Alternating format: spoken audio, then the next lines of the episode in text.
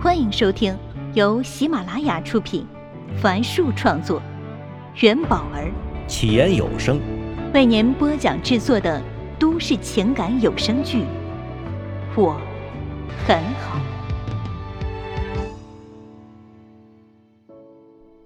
请听第三集。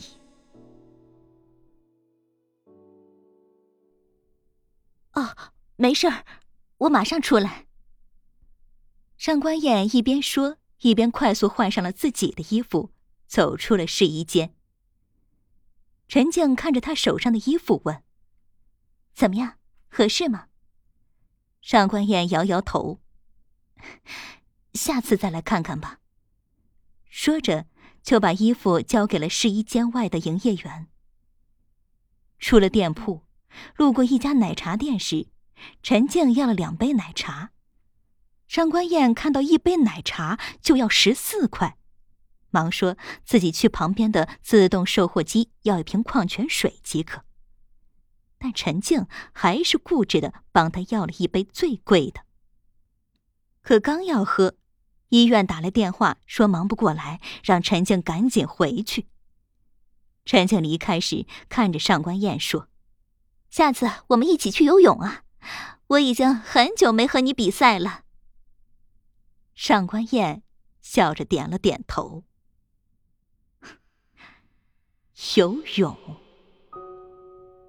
他和陈静是在市少年宫的游泳池认识的，此后这份友谊延续了二十多年。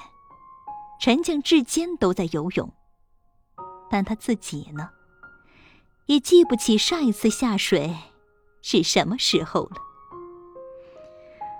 唉。上官燕叹了口气，一个人捧着奶茶走出了购物广场。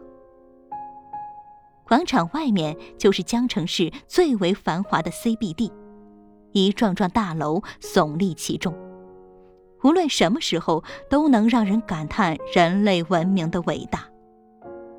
宽阔的道路上车水马龙，行人如织，那些与他擦肩或者与他同行的人。都穿着精致，打扮得体。他们步履匆匆，说话快速，都在尽情的挥洒汗水，实现着自我价值。上官燕对这场景陌生又熟悉。在成为全职妈妈前，她也像这里的所有人一样，就职于一家公司的行政部，每天忙于各类事务，但都能应付的。游刃有余。他抬头望向天空，高楼包围了他，幕墙玻璃反射着阳光，照得他睁不开眼。可是，他已经不属于这里了。就在上官燕走上天桥时。他竟然看到了小月和小兰，以前关系很好的两个同事。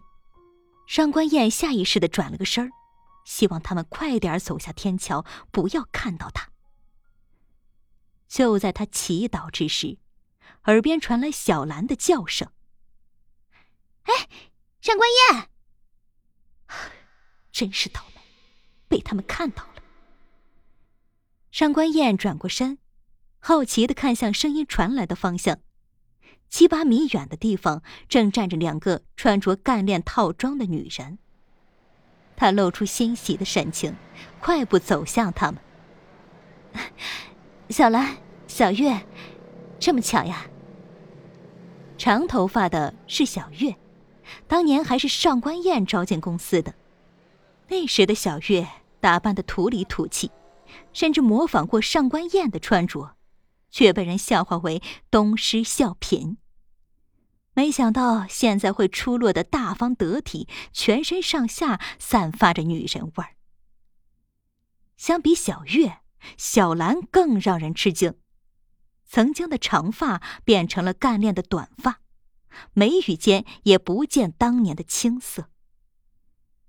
小月站在两人中间，大声的说道：“现在应该叫兰总了。”蓝总现在呀是我们营销部的老总。上官，好久不见。小兰刚挥挥手，手机就响了。他做了一个抱歉的动作，走到天桥的栏杆处，背对着他们接起了电话。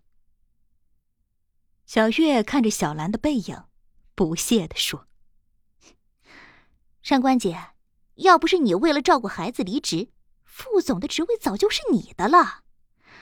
当时老板最看重的人是你，哼，哪里轮得到他？”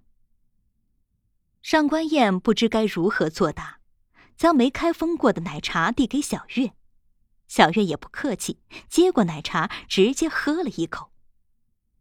从小月口中，上官燕得知公司已经壮大，当初的公司元老都成了管理层，连小月都是行政人事部负责人。一股不知从何而来的烦躁充斥了他的全身，让他窒息，只想赶快离开。好在小兰挂了电话，说公司来了客户，要尽快回去。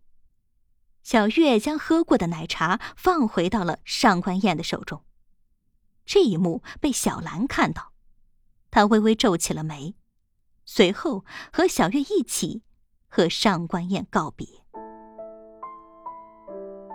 上官燕站在天桥上，看着两人有说有笑的走进一幢写字楼。记得当年小月入职时，连 Office 软件都不怎么会用。都是上官燕手把手教的，而如今，他已经是一个中等规模公司的部门负责人了。一场与旧同事的偶遇，让上官燕有了挫败感。是呀，有时候生活对我们的打击，就是来得如此轻巧，又毫无防备。以至于我们会因为一场偶遇、一件小事儿，亦或者只是别人无心的一句话，而陷入深深的挫败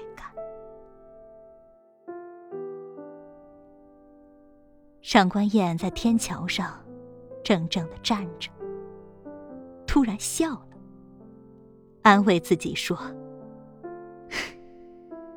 这些状况不是辞职前就预料到了吗？”老公和儿子不是都很棒吗？昨天去接儿子时，班主任还特意跑过来道谢，说谢谢顾导安排幼儿园参加江城电视台的亲子综艺节目《超级宝贝》。当时旁边的家长都羡慕的很。嗯，对，就是这样的。上官燕焦虑不安的情绪得到了缓解。在他转身迈下第一个台阶的时候，一个年轻人撞到了他，那杯奶茶瞬间洒在了地上。哎呦，不好意思啊，阿姨。年轻人往口袋里找餐巾纸。上官燕一愣，然后盯着年轻人：“你叫我什么？”年轻人意识到了些什么。啊。我知道那家奶茶店在哪里，我去买给你啊。你刚才叫我什么？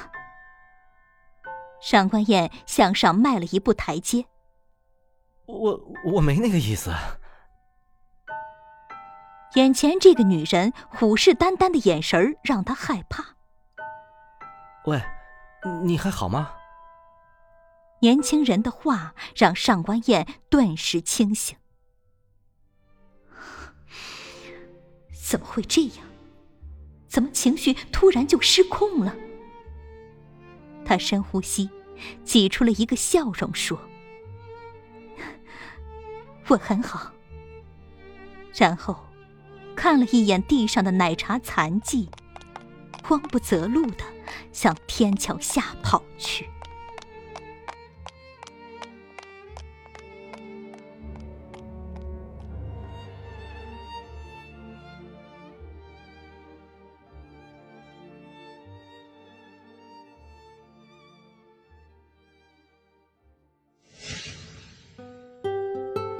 本集已为您播讲完毕。